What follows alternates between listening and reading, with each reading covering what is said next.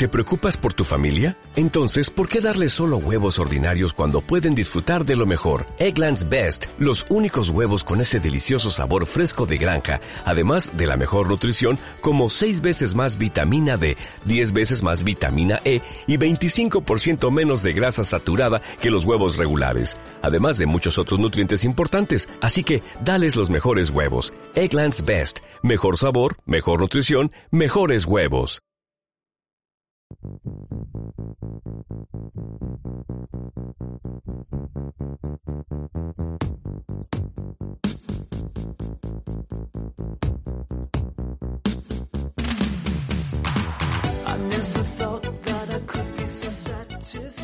Ponme una peli, un podcast basado en la confianza ciega.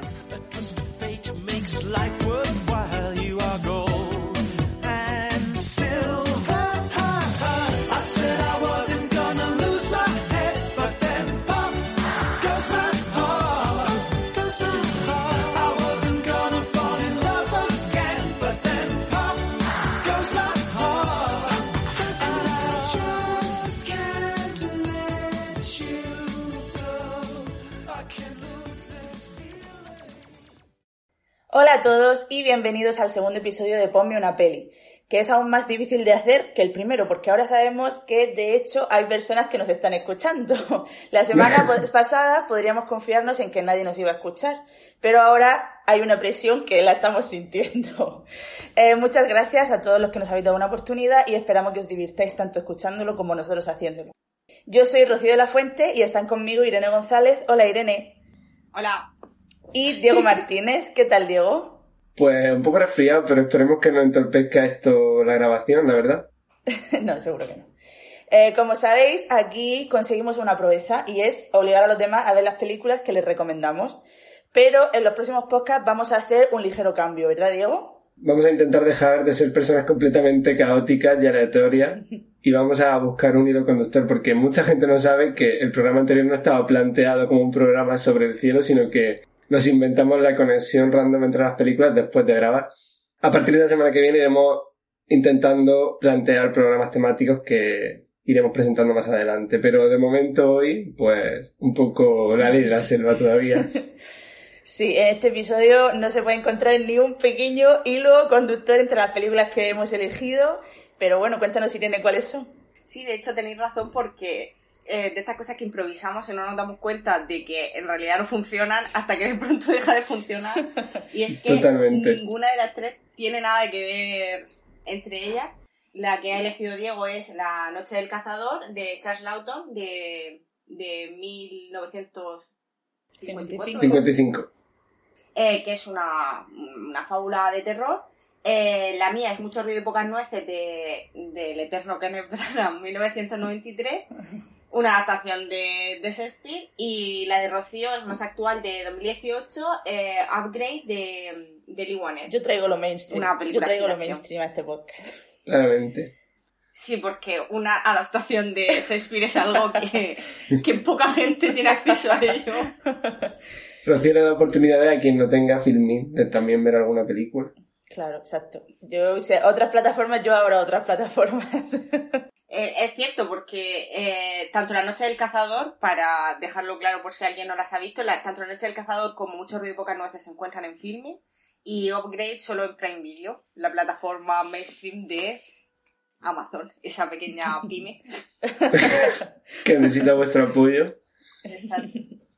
Y ahora, en vez de escuchar un trozo de canciones como hicimos la semana pasada, vamos a poner unos pequeños clips de cada película. La primera película que vamos a comentar en este podcast es la escogida por Irene, que es Mucho ruido y pocas nueces.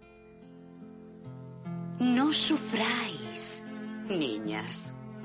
No sufráis. Que el hombre es un farsante.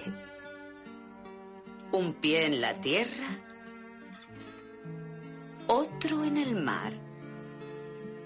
Jamás será constante. ¿Por qué sufrir? Dejadles ir y disfrutad la vida. Vuestros suspiros convertid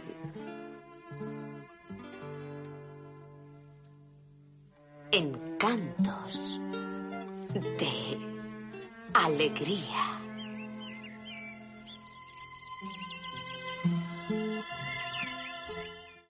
Bueno, acabo de escuchar el poema inicial de Mucho ruido y pocas nueces, que está narrado por Beatriz, que es uno de los personajes principales de, la obra de, que como hemos dicho antes, de Shakespeare, y que presenta perfectamente más o menos de qué va la peli, y es básicamente de que no te puedes fiar de los hombres en, asuntos de amorosos, y que nosotros no deberíamos sufrir por ello. Y bueno, básicamente la trama se basa en unos soldados que vuelven de la guerra, don Pedro Aragón, que es de Sir Washington, que sale guapísimo, junto con su hermano bastardo Don Juan, que no Reeves, que también sale muy guapo, con Benedicto, Kenneth Branagh, que ya, ¿para qué voy a ver de guapo que sale? Y de Claudio... ¿Por qué habrá elegido Irene esta película? es que todo el mundo Es un misterio. También otro personaje relevante que es Claudio Robert Sin Leonard, que sale guapo, pero tampoco, tampoco mi favorito. Y luego ya van a Messina, que es una campiña de Sicilia, y ahí se quedan pues a vivir con, con el gobernador de la ciudad y entonces hay pues unos enredos amorosos entre la hija de este, que es Hiro, eh, Kate Beckinsale, que evidentemente sale guapísima, y Beatriz Emma Thompson, que en mi vida he visto mujer más hermosa que Emma Thompson en, esta película. Radiante. Es que no, es que es una cosa sobrenatural. Cada vez que sale, solo depende luz. Pero bueno, en definitiva, que esto sale muy guapo, menos Michael Keaton, que sale muy bien. Madre mía, da como cosica y todo que quitan en esta película. Hmm. Pero al mismo tiempo es que me parece que junto con Kenneth Branagh es el único como que entra a la comedia tan absurda mm, con menos naturalidad que Kenneth Branagh porque me parece hasta insultante lo natural que le sale a, a Kenneth Branagh así es que yo tengo la teoría de que en su casa habla en pentámetros yámbicos y se pone a, a, a decir todo así porque es que le sale tan jodidamente natural que me parece insultante el que, desde luego, el que no lo hace bien es Keanu Reeves. No sé, no sé si diría que no lo hace bien. Desde luego no se esforzó mucho. Eso está claro. Yo creo que. No tenía un personaje tampoco muy tridimensional. Pero, y yo creo que lo que otros actores saben sacar, como por ejemplo Kenneth Branagh, que ya hemos hablado que no es normal lo bien que se le da a ese tipo de comedia que tiene que ser muy difícil, pues a él al final acaba pareciendo muy ridículo, es ridículo el nombre, no hace gracia, es que queda ridículo, que lo estás viendo y no puedes dejar de mirar, pero como si fuera un accidente, en plan, no, no puedes dejar de mirar, pero, pero es la vergüenza ajena todo el rato con que hace unas, unos gestos hiper exagerados que luego los comparas con otros gestos que hacen otros personajes y dices, bueno, mm, no tiene nada, o sea, están también haciendo gestos muy exagerados, pero él le queda fatal, le queda fatal, es que no, no, no supo hacerlo, no supo. O sea, te refieres a Michael Keaton, ¿no? ¿No estábamos hablando de Keanu Reeves? Ah, vale. es que Keanu Reeves no hace gestos exagerados. O sea, el Keanu Reeves es el, el, hermano bastardo, el, el, que monta todo el enredo. Hmm.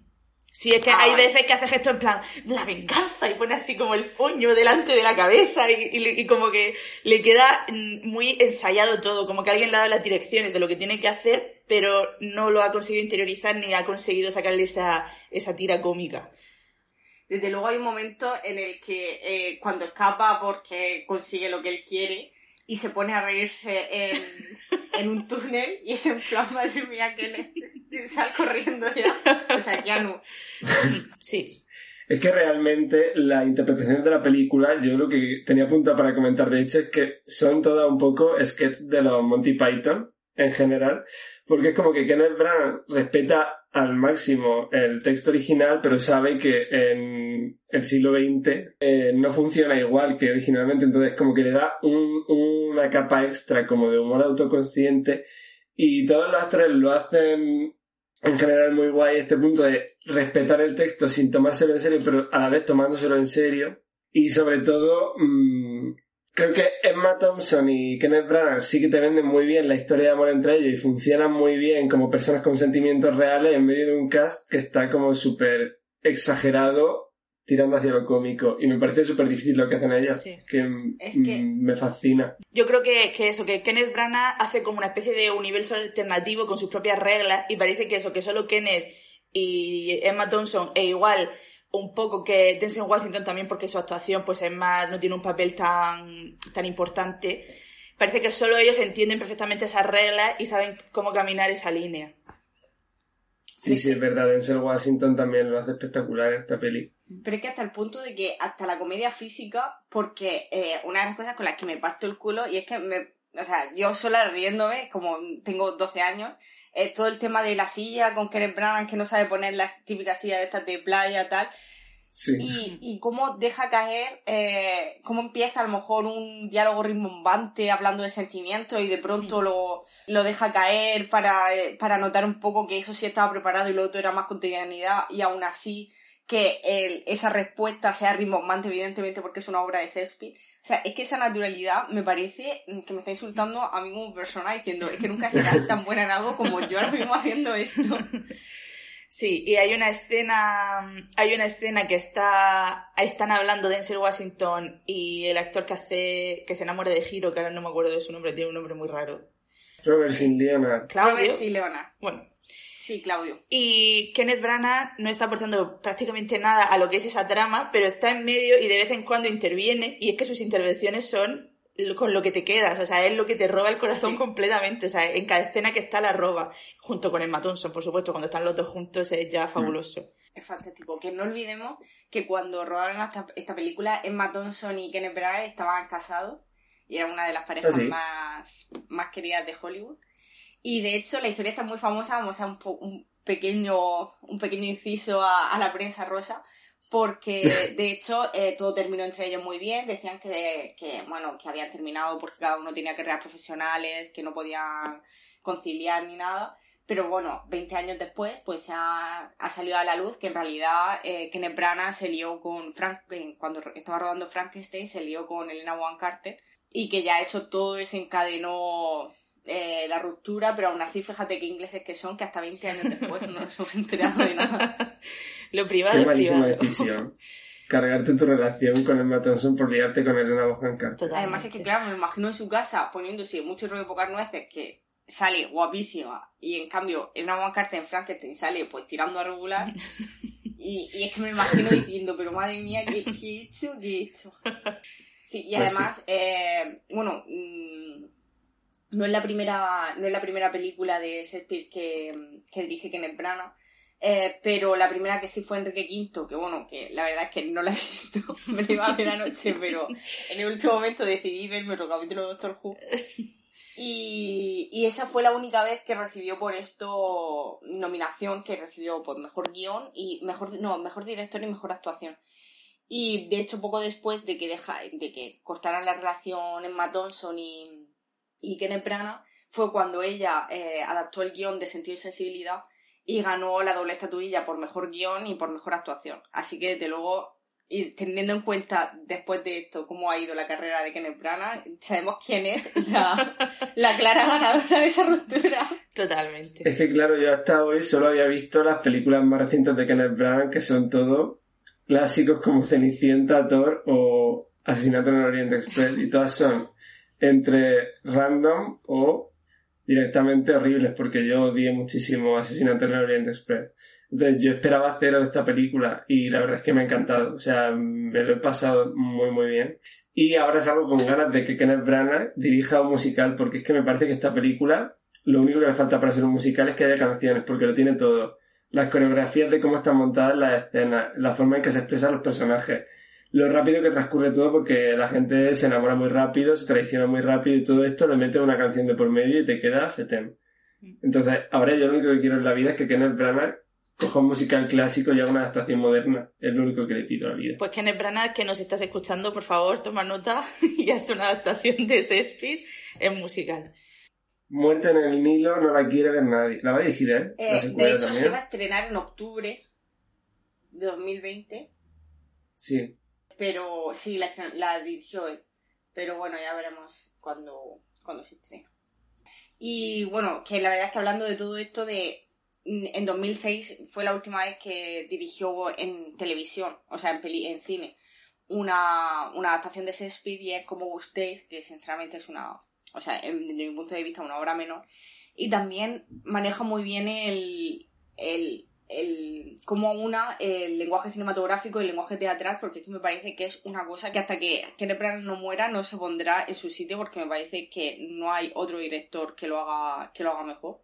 que lo siento aquí, rompo esta lanza, y digo que eh, no era director para, para adaptar a Shakespeare, al menos ahora mismo. Y como gustéis también está muy bien, el único problema es que no tiene eh, los, los personajes principales no son tan carismáticos, ni los personajes ni los actores, porque al final si me pone a Kenneth Branagh en, como protagonista seguramente le dé le mucha más vida, pero el único problema de como gustéis es un poco el, el casting. Pero también lo mismo, al final es muy divertida y hace que ese anacronismo de temas, porque hay un tema mucho ruido en Bocar Nueces que es para llevarse las manos a la cabeza de, de poner cartelito al principio de, de este tema y, pero es que la comedia la lleva tan bien que es que ni, ya no solo que no te no te chirríes, sino que por ejemplo en mi caso es una película de cabecera cuando a lo mejor estoy enferma o lo que sea, cuando necesito alegría pura, es que es una de mis películas de cabecera.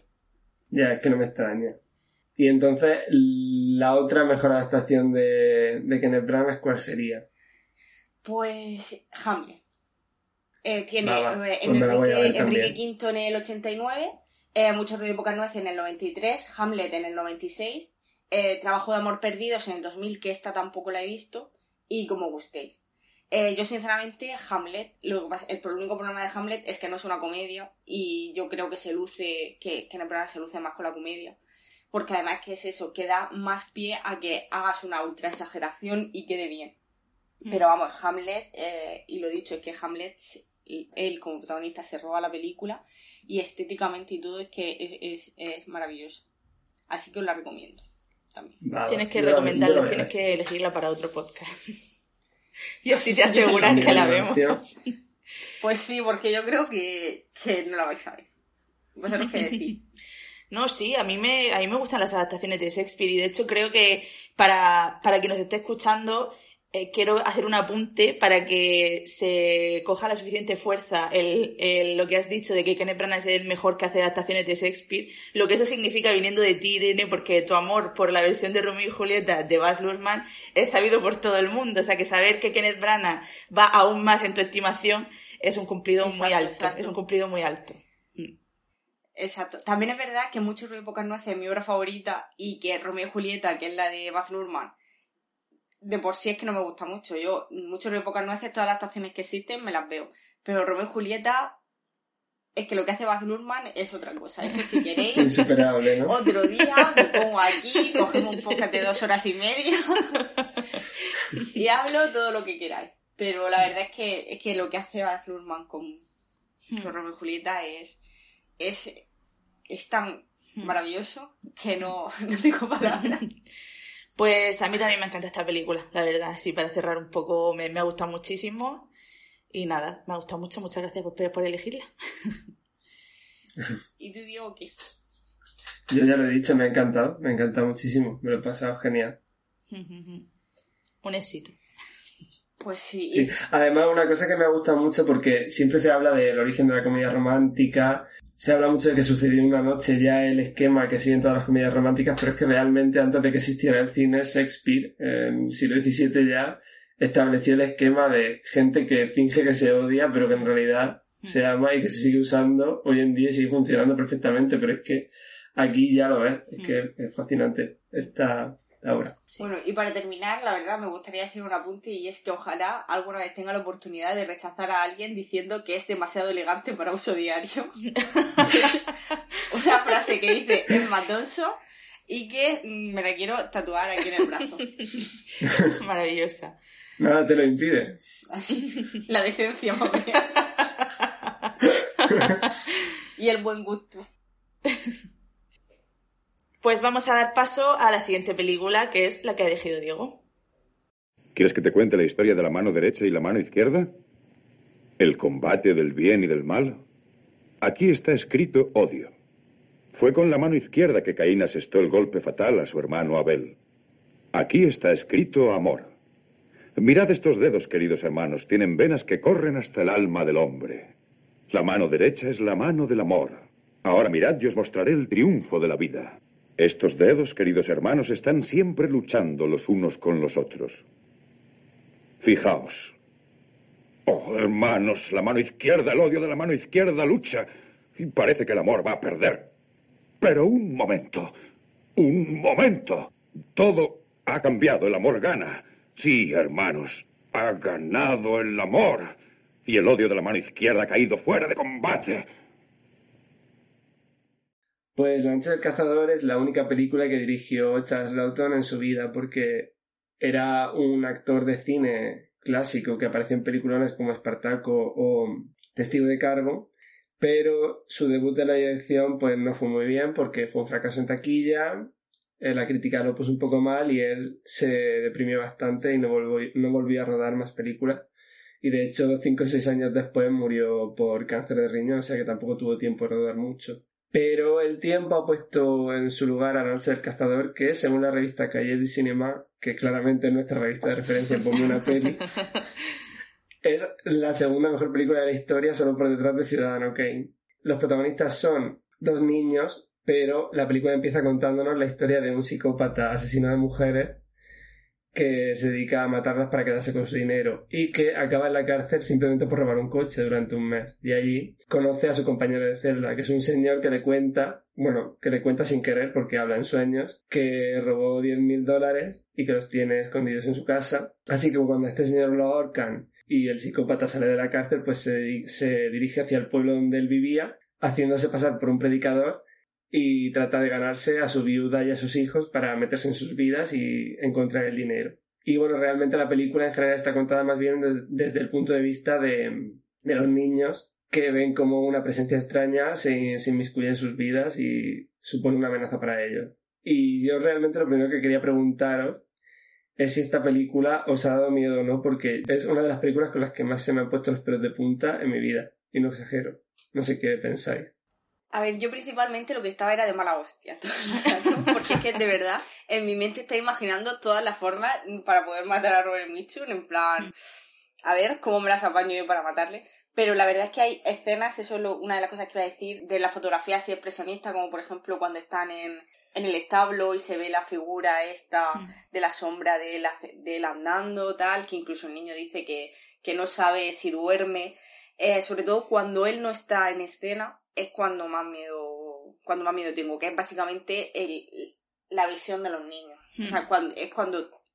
Por eso me parece que aunque Robert Mitchum hace un papelón, eh, los niños es realmente los que brillan porque son los que me da, lo que me da pavo. Son principalmente lo que me da pavo. A mí lo que me pasó es eso, no sentí tanto miedo, sino creo que la película expresa muy bien la indefensión que sienten los niños y lo, lo atrapados que se sienten por él. Eso sí que, sí que me lo transmitió mucho es una película que te hace sentir que puede pasar cualquier cosa. O sea, que aunque sea desde el punto de vista de los niños y parece una fábula como de niños, por así decirlo, aún así yo no sentí que los niños estuvieran a salvo. ¿Sabes? Sientes que, que mm. puede pasar cualquier cosa, entonces eso sí que tienes todo el rato miedo y estás en tensión constante de que a los niños les pueda pasar algo.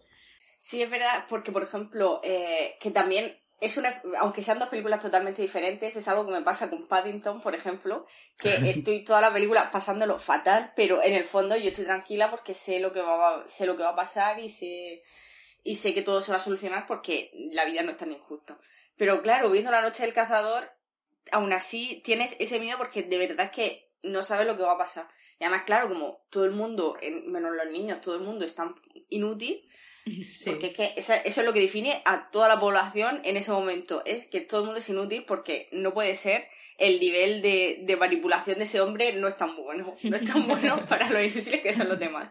O sea, es que esta historia es un poco el germen que originó luego una serie de catastróficas desdichas, que era un poco también de los niños huyendo del conde Olaf, que no era listo, simplemente todos los demás adultos eran más tontos que él. Hmm. Y pensaba que me había pasado la semana pasada cuando dije que era una película con toques de terror, pero luego vi que en Filmin la describían como un cuento de terror para niños y me sentí validado, aunque pensé, digo, para niños, no sé yo si le pondría a un niño esta película, de terror para ellos, desde luego.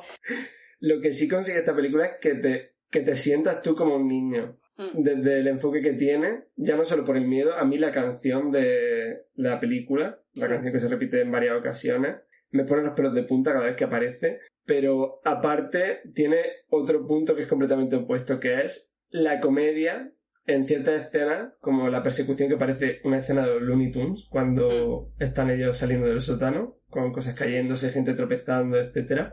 Y me parece que está muy bien manejado eso. Es como que el tono es muy realmente sí como una obra dirigida para niños, pero que consigue que tú como adulto te sienta un niño viéndola. Y una cosa con la que no estoy tan de acuerdo, o sea, estoy de acuerdo en que es una película que en realidad tiene un tono onírico y muy de fábula, etcétera, pero creo que realmente sí que está anclada en cierto realismo y sí que tiene como su intención de, de, retratar a esa América de, de la Gran Depresión y también tiene como una, una especie de crítica al puritanismo, lo peligrosos que pueden llegar a ser según qué discursos religiosos, según qué contextos sociales y para según qué personas. Porque el tratamiento de los personajes femeninos no es el mejor del mundo. no, sí, de hecho, mm, los únicos o sea, hay algunos personajes masculinos que no logra engañar, en plan el niño, el, el niño, el, el marido de, la de la tienda de golosinas, que bueno, que en realidad ese lo engaña un poco a mitad, pero bueno, al final es solamente a las mujeres a las que consigue engañar porque en definitiva para, para él son estúpidos. Sí, además es que mm, tiene como esa doble, esa doble capa de misoginia. Está yo creo que por un lado la misoginia intencionada es una película de los años 50 que está reflejando los años 30 y entonces ves que el, falso predicador es abiertamente misógino y de hecho habla con Dios y discute con él sobre lo mucho que desprecia a las mujeres. Y es como un discurso sobre la misoginia súper abierto y súper claro, pero al mismo tiempo la película tiene como esa misoginia también en el punto de vista del director, que al fin y al cabo estábamos en los años 50, y el padre le dice al hijo que le deja el dinero a él porque es mucho más sensato que su madre, y la película le acaba dando la razón, porque efectivamente el niño es mucho más sensato que su madre, es mucho más sensato que su hermana, que tiene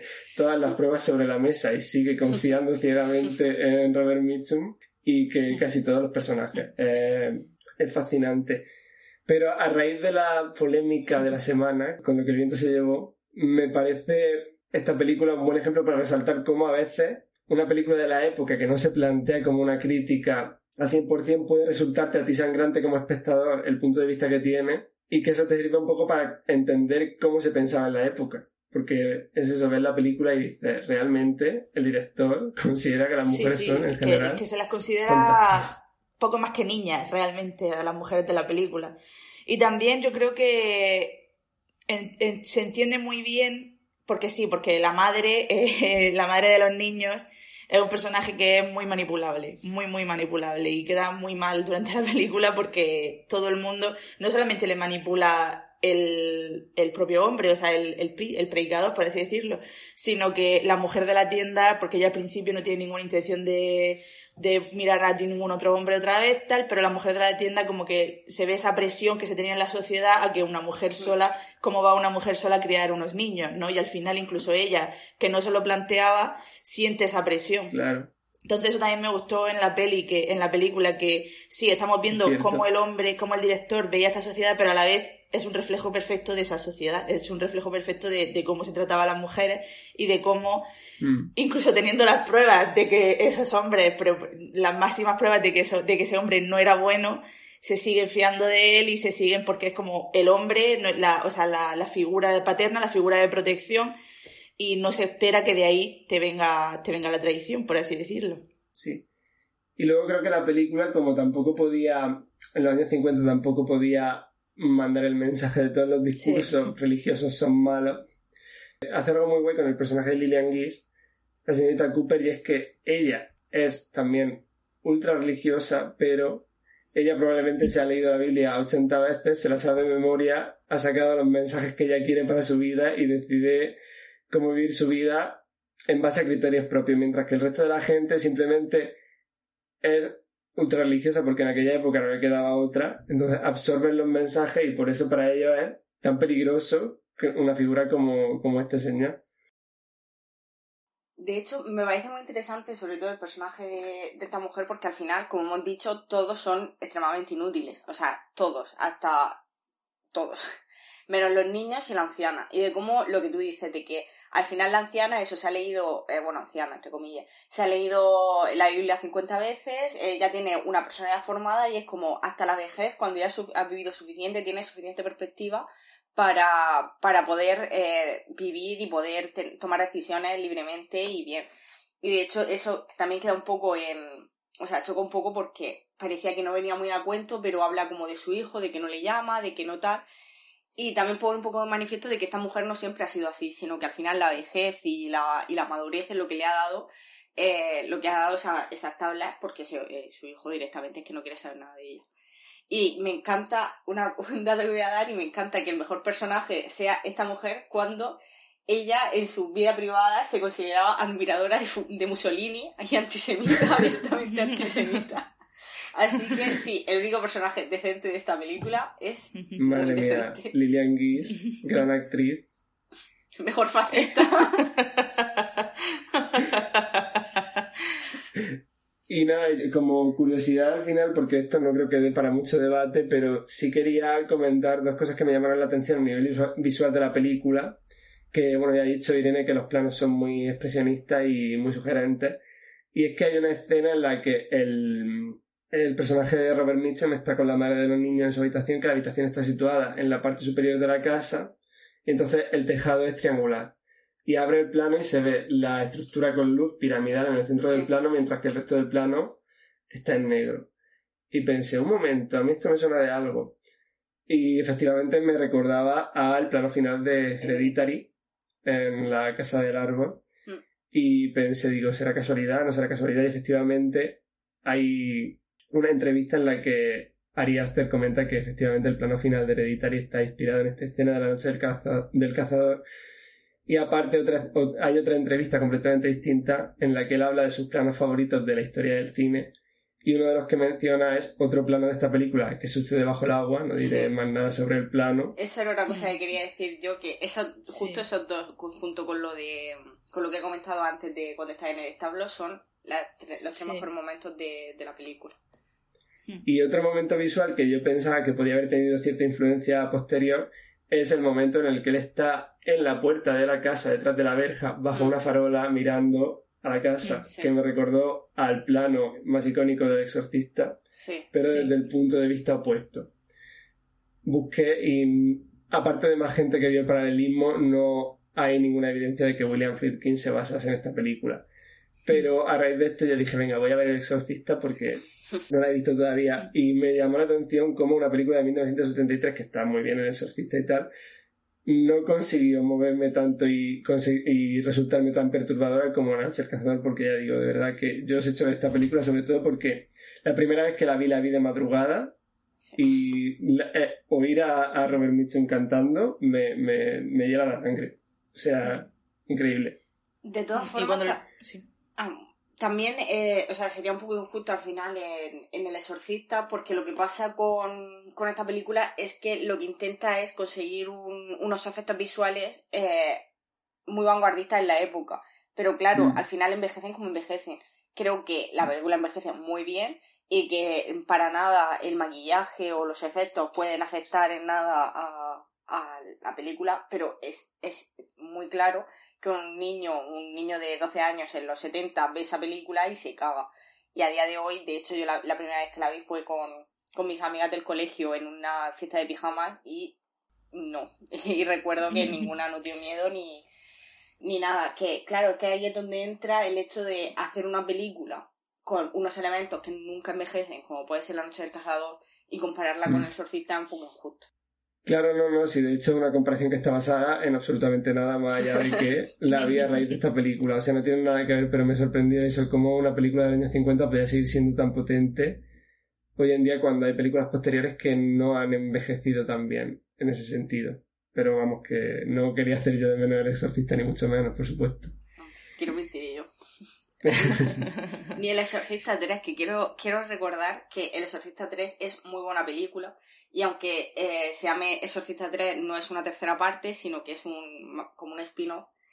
Y que el otro día eh, Juan Sotibas, que es un hijo de puta que no deja títere con cabeza, se puso a decir que era malísima y estoy realmente enfadada. Así que aquí te, sea, dice comentarios misóginos, racistas, dice de todo. Pero desde luego lo que no le perdono es que diga que es mala el exorcista 3.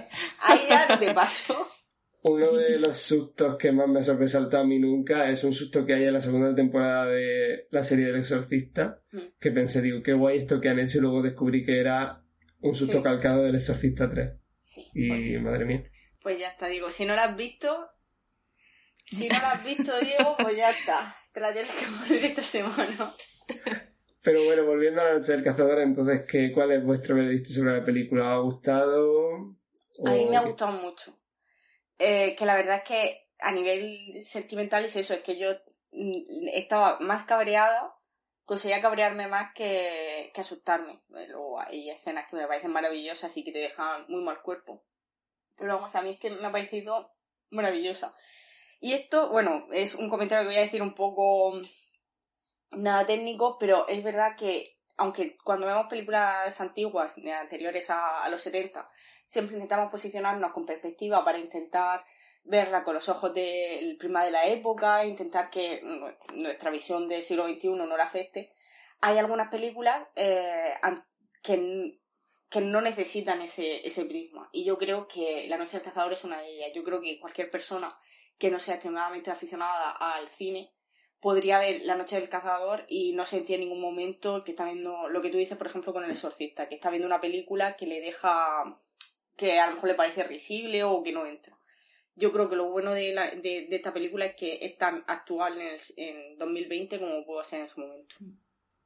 Mm. A mí me gustó, pero sí que voy a, voy a añadir un pequeño pero que va a ser muy impopular.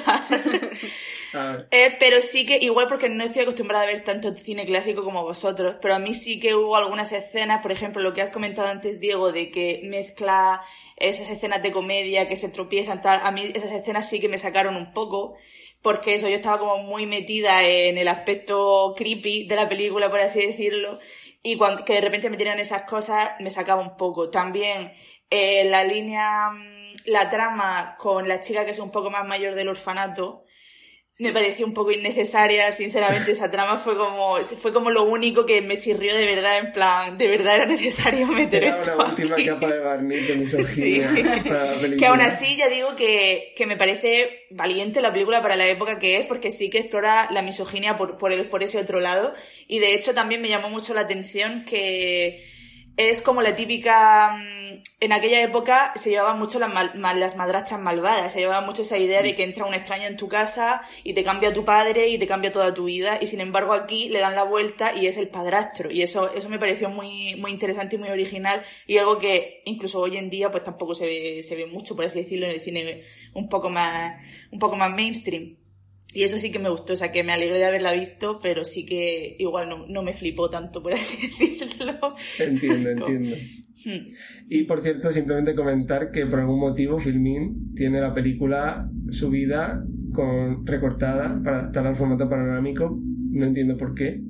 Cuando en general en Filmin respetan bastante las relaciones de aspecto de las películas que suben, pero no sé si es que no tienen la copia original o qué pasa ahí, pero fatal, fatal.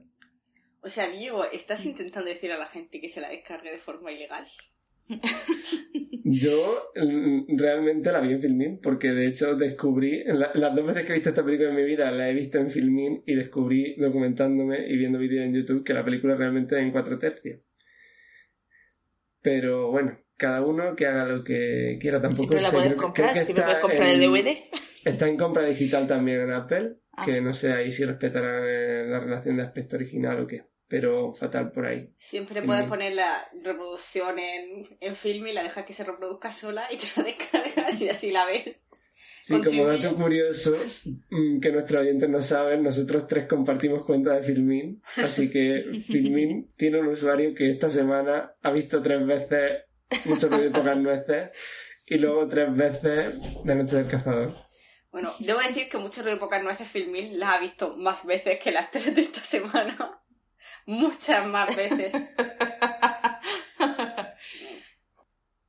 Pues ya hemos terminado de, de- de comentar la noche del cazador que tenía tela para cortar y ahora ya pues la siguiente película va a ser mi elección, Upgrade. Me gustaría mostraros mi presente y el futuro del resto de la humanidad. Lo llamo STEM. Qué pasada. Parece una mini cucaracha. ¿Y qué hace? Cualquier cosa. Puede conducir lo que sea, hablar con quien sea, calcular cualquier cosa. Es un cerebro nuevo y mejorado. ¿Puede concebir bebés y jugar al fútbol? Hace cosas que beneficiarán a la sociedad. Ya sabes a qué se refiere. Hay cosas que los humanos las hacemos mejor. Tú ves ese chisme e imaginas el futuro. Y yo veo a 10 obreros en la cola del paro. Upgrade es una película que trata que tras un violento asalto, Grey, el protagonista, pierde a su mujer y queda tetrapléjico. Pero con la ayuda de un chip de última tecnología puede volver a andar y vengar la muerte de su esposa usando unas habilidades físicas extraordinarias que este chip o inteligencia artificial le confiere. Es una película de acción y ciencia ficción y yo lo comentaré que también tiene unos tintes de terror que se estrenó en 2018, aunque en España no llegó a los cines. Sí que se exhibió en Sitges, donde gustó mucho y ganó el premio del público. Además, es aún más sangrante porque ni siquiera la han sacado aquí en España en DVD ni en Blu-ray, solamente se puede encontrar eh, de forma digital, en plataformas digitales que ahora mismo está en Prime, en Prime Video, pero también se puede alquilar en diferentes plataformas. Yo la vi en Movistar cuando salió y porque había visto mucha gente recomendarla y había decir que había pasado desapercibida tal. Y eso, parece que mi lema en este podcast ahora mismo es obligar a ver películas que han pasado desapercibidas para todo el mundo. Está dirigida por Lee Wanell, que es actor, guionista y director de cine, y que de hecho es como muy amigo de James Wan, ya que co-creó la saga de, de Saw con él y también la de Insidious, y en las dos sagas actúa. Ah. Sí, es, es el fotógrafo, que, el que está con el médico Ah. en la habitación encerrado, y en Insidious es uno de los cámaras de la espiritista que llaman para intentar a- a solucionar el problema. Uno de el que va y le dibuja lo- las cosas y lo va ayudando y tal. ¿El alto Imposible o el que bajo? me bajo, de su el cara. bajo. Ah, con razón Insidious 3 le pone el interés romántico a él. Que de hecho Insidious 3 fue su, su debut como director, que le salió un poco regular. Creo que Insidious 3 la hemos visto los tres o no, la habéis visto los dos. Sí. No, no, yo solo he visto la primera, pero quería ver la saga entera. Lo que pasa es que se me ver. olvidan esas cosas. Yo sinceramente, a mí me hace pasar... Se puede ver, se puede A ver, Insidious pero es 3. que las dos primeras, a mí por lo menos las dos primeras me gustan mucho. Entonces la tercera se nota, se nota que hay un bajón ahí, se nota. Pero de todas formas, yo creo que cualquier persona que va a ver una película que es la tercera parte de una saga, que no es Sí. de continuidad, sino que es simplemente por sacar más sagas, yo creo que va con la expectativa un poco baja, menos con El Exorcista 3. y yo creo que tanto la tercera como la cuarta parte de, de Insidious mm, son muy dignas de película que te pone... ¿Cuál es la cuarta? La, la he olvidado completamente. La cuarta es la de la chica que, que les cayó la, la pierna. Es que creía que esa era la tercera. Ya. ¿Cuál es De la hecho, tercera? otro día que- la, la tercera es cuando van a la fa- cuando van a la casa familiar de, de la espiritista. Ah, vale, vale, vale. es lo de vale. las llaves. Sí, sí, sí, sí, sí. Vale, vale, vale, sí. Vale, sí. De hecho, tiene más sentido que sea al Sí. revés, que sea esa la cuarta, porque Sí. Hmm. espera, a ver si lo que estoy haciendo es confundirlas yo. Y la A tercera. y la tercera. Vamos a mirarlo. Insidious 3. Sí, creo que, que la cuarta es la de la de las llaves. Creo que sí, que lo he, lo he pensado al revés. Bueno, volviendo a Upgrade, Vale, que es la peli que- de la que de hecho estamos hablando, es el segundo proyecto de, de Wanel y también este año sacó su tercero que fue El Hombre Invisible, que como sabéis vosotros es mi nueva película favorita. Y... Y la última película que vimos juntos en el cine antes de que nos confinaran. Correcto. Y de hecho, directamente la última película que vimos en el Hmm. cine. O- Sí, fue- Bueno, yo fue la última Fue el lunes antes Sí, del sí, confinamiento, sí, fue ese viernes lo... sí. Mm. Fuimos al cine, comimos en un buffet. Nosotros no estábamos preocupados Todo buenas por, decisiones. por la pandemia. Pues Upgrade, eh, que bueno, ¿qué os ha parecido? A mí es una película que me gusta mucho porque esos tintes, pequeños tintes de terror que tienen, la, le- la hacen como un poco especial para mi gusto. El cine de acción me gusta, tampoco es que yo mire por encima del hombro del cine de acción, es una buena peli de acción sin más. Pero esos tintes de ciencia ficción y de terror le dan un toque diferente y las escenas de acción en concreto es que me encanta cómo están rodadas. Es que me, me, me parece Sí. alucinante. ¿Vosotros qué pensáis?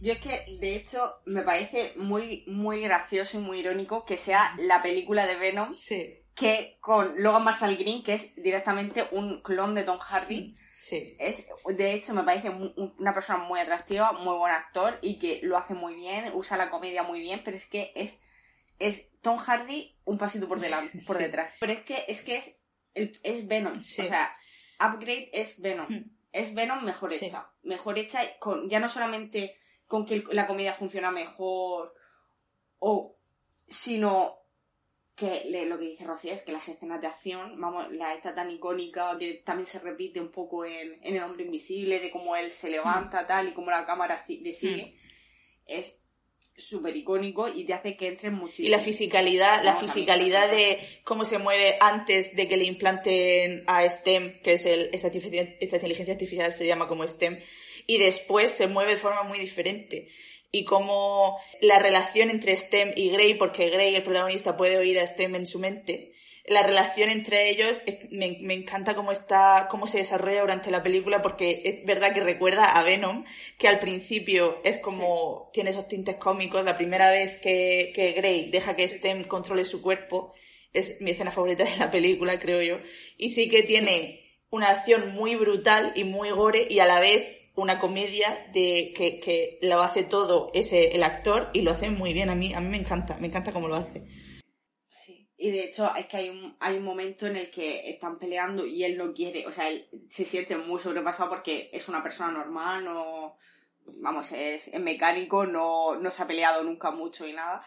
Y claro, él está viendo cómo eh, está pasando toda la escena, que es terriblemente gore, y la cara de sufrimiento de Logan Marshall Green es que es graciosísima. Es Como estoy bueno. diciendo, por favor, no me, no me hagas esto. Hmm. Es que una cosa que hace súper bien este director, en base a las dos películas que ha hecho de momento, bueno, a las dos que he visto yo de las tres, es coger conceptos clásicos de, de terror de ciencia ficción y darle una vuelta más allá, porque en El Hombre Invisible usa la invisibilidad para algo muy guay, que no diré porque realmente hasta la mitad de la película no queda claro qué es lo que está, hacia dónde se dirige la historia. Y aquí coge, para mí, a mí me recuerda un poco la historia a la ti- al típico concepto este de ciencia ficción de familia que se compra una casa informatizada y que luego la casa se vuelve un poco en contra de ellos. Pues me parece un poco llevado eso a tu mente y al funcionamiento de tu cuerpo. Y ya de por sí me parece un concepto muy potente. Eh, yo mi problema principal con la película de entrada era que tiene un punto de partida que no me suele gustar, que es mm, la venganza de por la muerte de la novia, la mujer, etcétera. Y luego también el concepto espiral de violencia, que normalmente a mí me pasa con estas películas que a la tercera pelea me canso. Pero esta película tiene dos cosas muy buenas a su favor y la primera es que las escenas de lucha son en general todas muy originales. No sé exactamente qué efecto, no sé si es simplemente una cámara rápida extraña o qué efecto usa, pero me parece visualmente muy guay cómo se mueve él. Y en general muy original cómo plantea la escena. Entonces, lo que me pasó con esta película es que empecé a, se- a seguir un esquema narrativo que normalmente me suele cansar. Tardó más en cansarme por cómo está hecha la propuesta, me pareció muy original. Y también incluso a nivel de historia, me parece que está muy bien armada y que la película te va conduciendo hacia un final que tiene pues sus giros. Está como muchas, como tantas películas tiene el primer girito que te ve un poco venir y el segundo que igual no te lo ves tanto. Yo también es que soy un poco lerdo anticipando cosas, pero a mí me sorprendió bastante la película también a nivel narrativo. Entonces me parece una película que coge un esquema y un cliché que en general me suele aburrir y le da una vuelta y consigue que me interese bastante. Entonces me, me gustó mucho eso de la peli. Yo lo único que le veo un poco de, de problema es precisamente que la película es muy evidente. Y, y de hecho lo que tú dices de que primero hay un girito que es muy evidente y el segundo que la verdad es que yo lo vi venir pero al mismo tiempo dije no puedo hacer esto porque entonces anu- anularía todo lo anterior y no tendría sentido. Entonces me parece que, mm, que no se sostiene mucho. O sea, que hay algunas cosas que simplemente eh, va... O sea, simplemente porque STEM es... Le gusta el drama. O sea, como que simplemente... Tiene que inventarse drama. No sé cómo... La vida del palacio es muy aburrida y tiene que inventarse drama.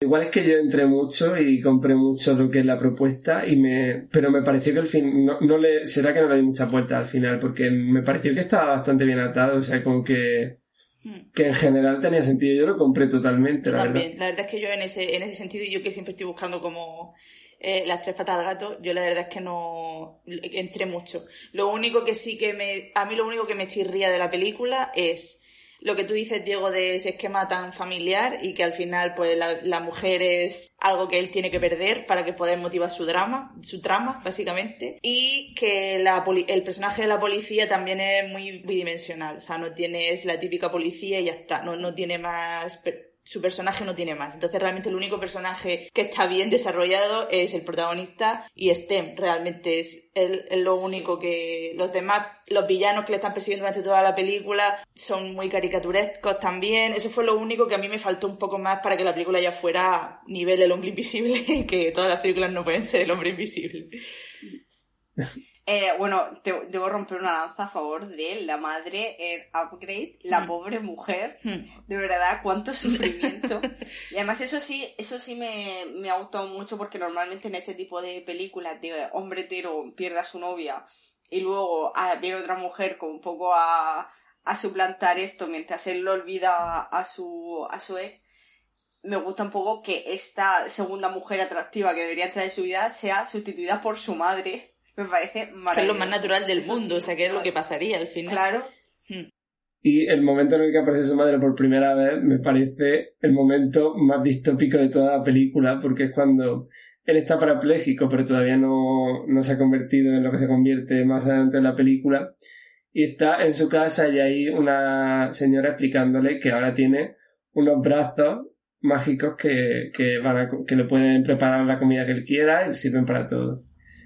Y dice, por ejemplo, pídele que te haga un batido de proteínas. Y no podía dejar de pensar en qué distopía vivimos. Irene la semana pasada comentó que probablemente si, si Horizonte Final se rodase en 2020 habrían puesto algún Chris. Y es que en esta película un señor que acaba de salir del hospital, que está confinado en una silla, la primera bebida que le pide a su brazo ortopédico en su casa es un batido de proteína para seguir hinchando músculos, porque ¿qué, qué función tiene en tu vida un batido de proteínas? ¿Cómo es posible que sea lo primero que te tome al llegar a tu casa al hospital? Sí. Tienes un brazo robótico y estás paralítico. Toma oreos batidas en cantidades. Y Es que, de verdad. Bueno, pues reflexiones finales. La peli sí que os ha gustado entonces, ¿no? Sí, sí. Sí, yo me lo he pasado bien.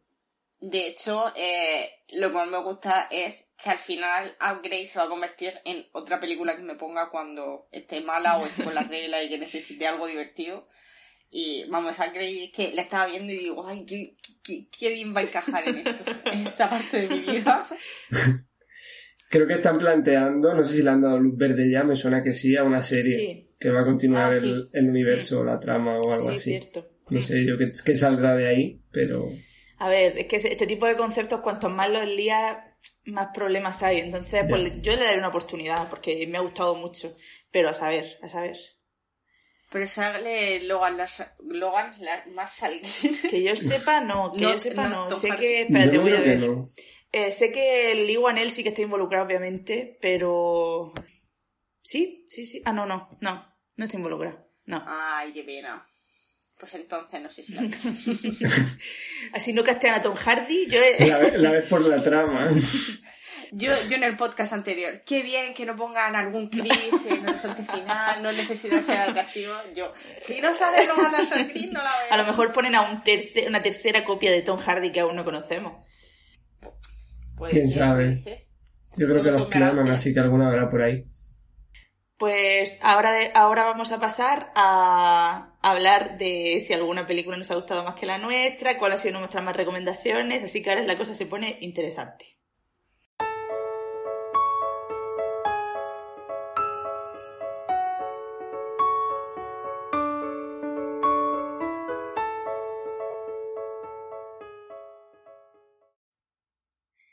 Ha llegado el momento de la verdad, ha llegado el momento en el que hay que mojarse y tenemos que decir qué película de, de las tres es la que nos ha gustado más, incluso contando la nuestra propia, si alguna ha superado, ha superado la nuestra propia, bienvenida sea. Eh, Diego, eh, adelante.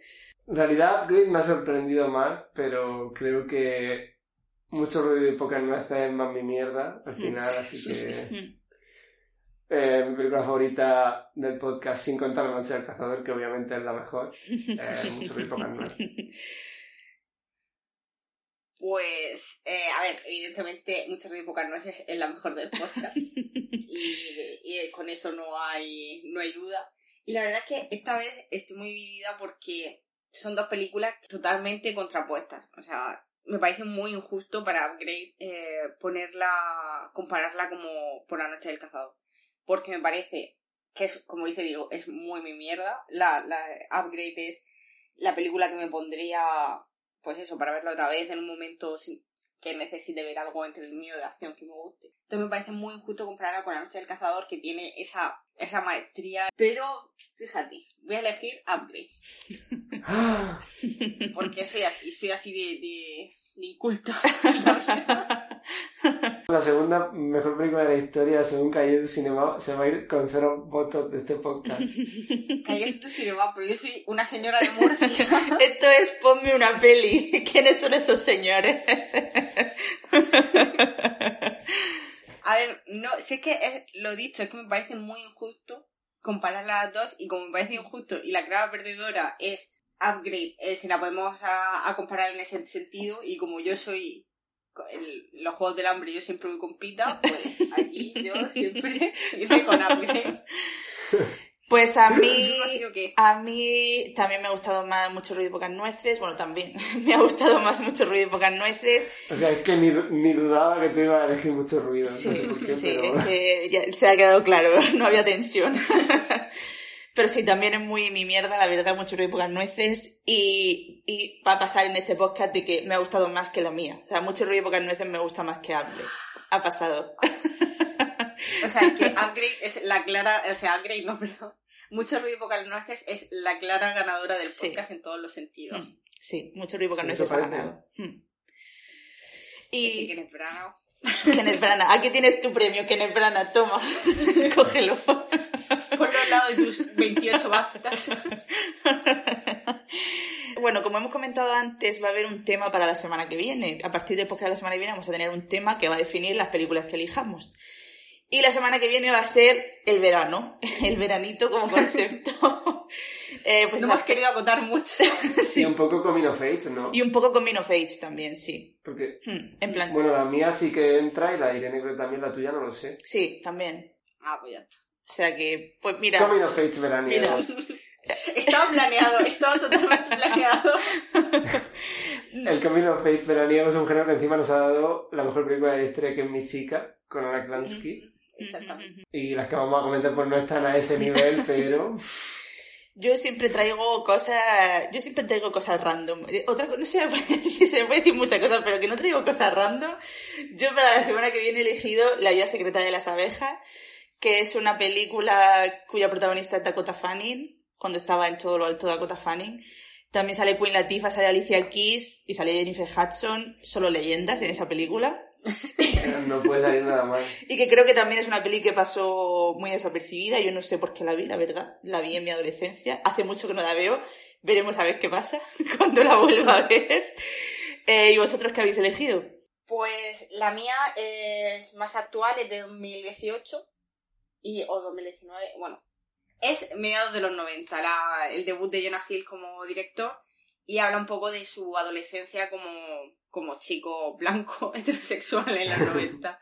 Aunque la he vendido muy mal, la verdad es que me parece que la he vendido muy mal. Me sorprendió muchísimo cuando la vi y, y yo creo que es muy digna y que os va a gustar mucho. La mía es de 2008, por cierto, que no lo he dicho. Y yo, aunque estaba tentado de traer verano en Luisiana, he dicho, venga, no vamos a ser tan americanos y vamos a aportar un poco de variedad.